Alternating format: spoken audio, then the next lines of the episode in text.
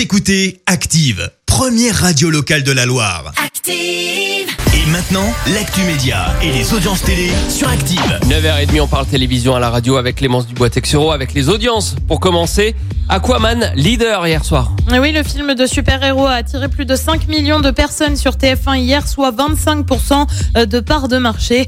Derrière, on retrouve France 3 avec la série suédoise Commandant Backström. Alors, je suis pas sûre de bien le prononcer parce que je parle pas suédois couramment aux dernières nouvelles. Et puis, sur la dernière marche du podium, France 2 avec En Liberté et Pio Marmaille et Adèle Haenel au casting. Et puis, qui dit lundi? Bah dit forcément.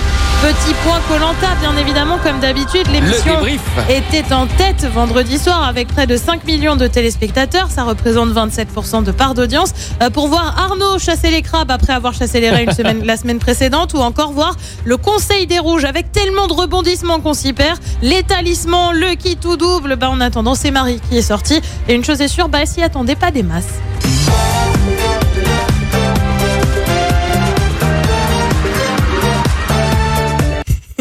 reconnu le générique Oui, c'est un souvenir de Tex. Big up à Tex. Ah. Et oui, les amours.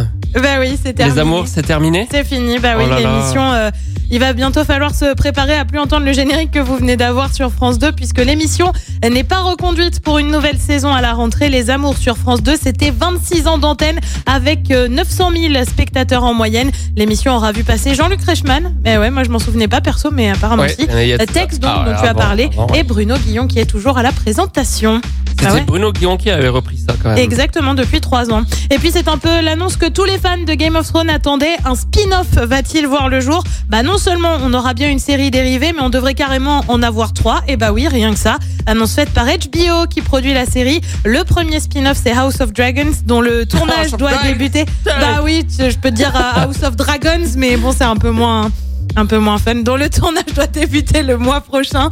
Euh, pour ceux qui ont du mal à attendre, sachez qu'OCS annonce une soirée spéciale 10 ans de Game of Thrones. C'est prévu le 17 avril prochain. Tu te la craques un peu avec ton accent américain, non? House of Dragons Bah regarde, tu vois, tu y es aussi parfait. C'est pour euh, si jamais tu fais une chanson en anglais pour le blind text, tu vois, je te prépare.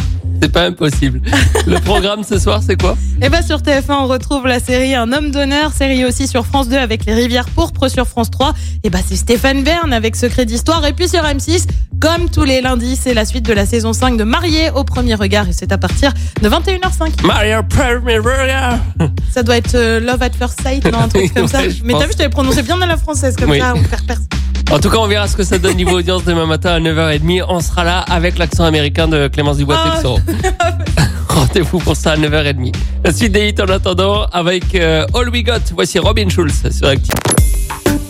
Écoutez Active en HD sur votre smartphone, dans la Loire, la Haute-Loire et partout en France, sur activeradio.com.